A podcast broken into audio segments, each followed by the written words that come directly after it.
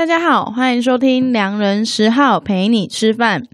本集呢，我们要来聊聊那些让人爱恨交织的炸鸡，所以我要在前头先放个免责声明。以下的内容内含满满的炸鸡的声音，在听这一集前，请先去麦当劳买一份麦脆鸡腿套餐，跟我们一起聆听。如果你听的时候是深夜，请关掉你的手机或电脑，乖乖去睡觉，避免你饿到睡不着。或者你去找一家二十四小时不打烊的麦当劳，跟我们一起吃鸡。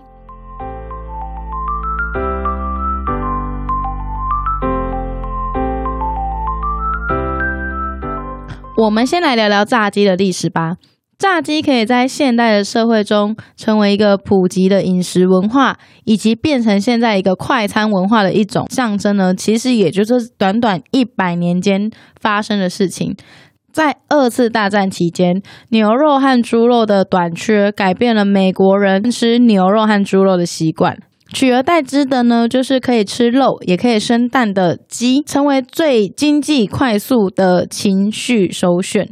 除此之外啊，其实炸鸡的普及更要归功于我们的黑人。天哪，我觉得我这样讲其实非常的紧张和敏感。你知道，其实在美国问黑人要不要吃炸鸡，等于就是歧视黑人吗？甚至在去年很热门的电影《幸福绿皮书》里面，其实也有稍微讨论到这一个桥段。为什么吃炸鸡跟歧视黑人会有连结呢？在一八二八年，一位在美国维吉尼亚州的富家小姐 Mary Randolph，在她的食谱书里面出版了第一个炸鸡的食谱。在当时呢，白人还是有一个蓄奴习惯的年代。那这些白人家庭就会要求黑奴，就是他们的黑人家厨，按照这个食谱做菜。而这些黑人的家厨呢，也善用自己的烹饪技巧，让这个这道炸鸡食谱更加美味。所以呢，这个炸鸡呢，其实也就慢慢的俘虏了所有美国的上流家庭。其实当时的法律规定，奴隶不可以饲养大部分的牲口，其实包含猪、牛、马等等。是因为害怕黑人会透过卖一些动物啊、牲口来获得财富，然后可以让他们自己帮自己赎身，获得自由。就大部分有经济价值的这些呃牲口呢，其实他们都不能养。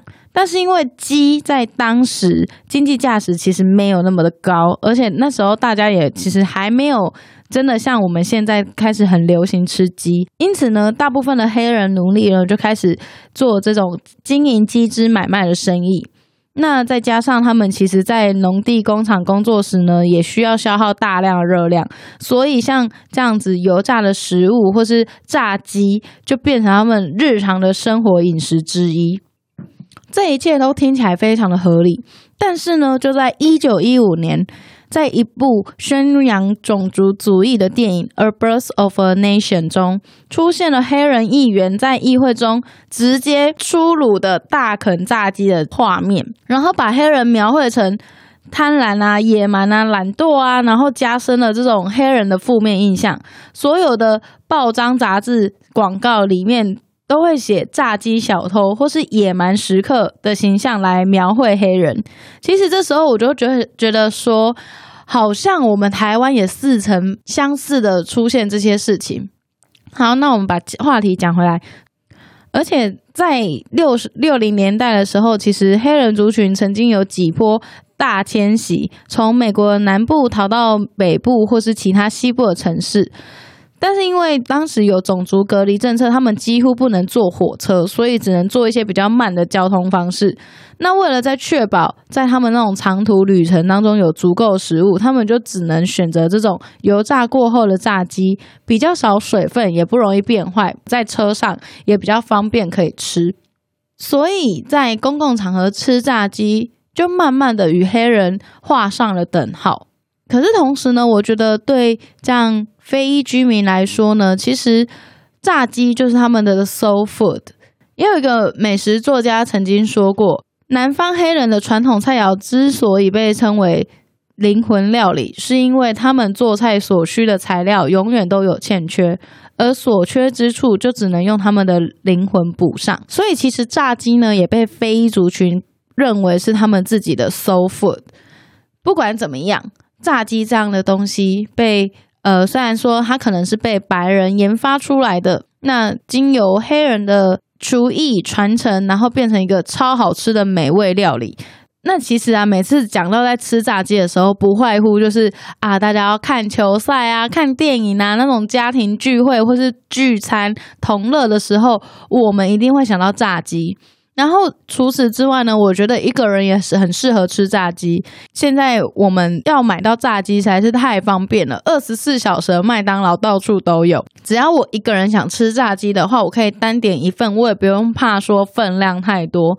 在全球各地，炸鸡更是有不同的形式与料理方式。比如说韩国有它的韩式炸鸡，现在的炸鸡不只是黑人的 soul food，也是大家的 comfort food。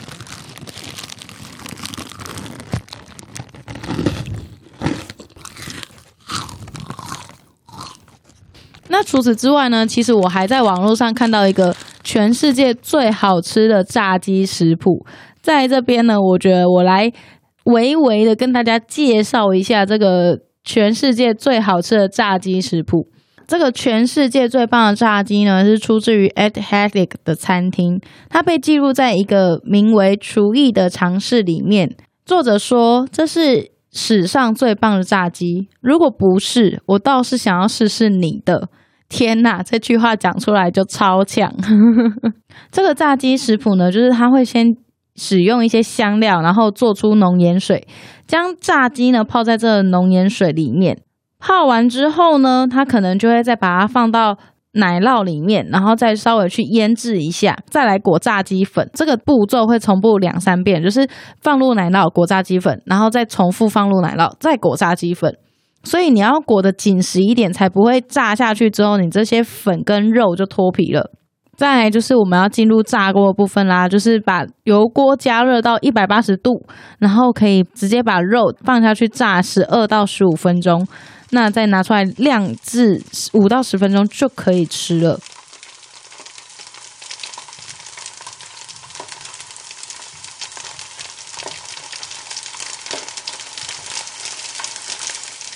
而本集的干爹麦当劳经典产品的麦脆鸡，所使用的都是严选的带骨鸡腿，坚持三道裹粉，五道翻滚，让表皮酥脆有层次。而且这次的做法是麦当劳二十六年前率先全球的麦当劳独家研发，适合台湾的口味。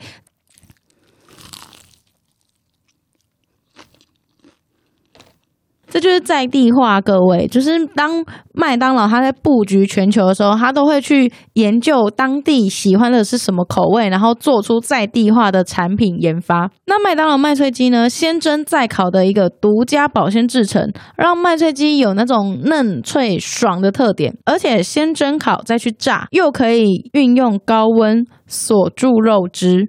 辣味麦脆鸡使用凯恩辣椒的独家新香料。是大家熟知的经典好味道，我自己也非常喜欢吃辣味的。我觉得有时候就是要吃辣才够爽。相信大家听到这边一定都饿了。幸好麦当劳真的是随处可见，二十四小时不打烊，即时享受美味不受限啦。现在就去附近的麦当劳或打开麦当劳欢乐送，点份麦脆鸡吧。我要来继续吃我的肥宅套餐了。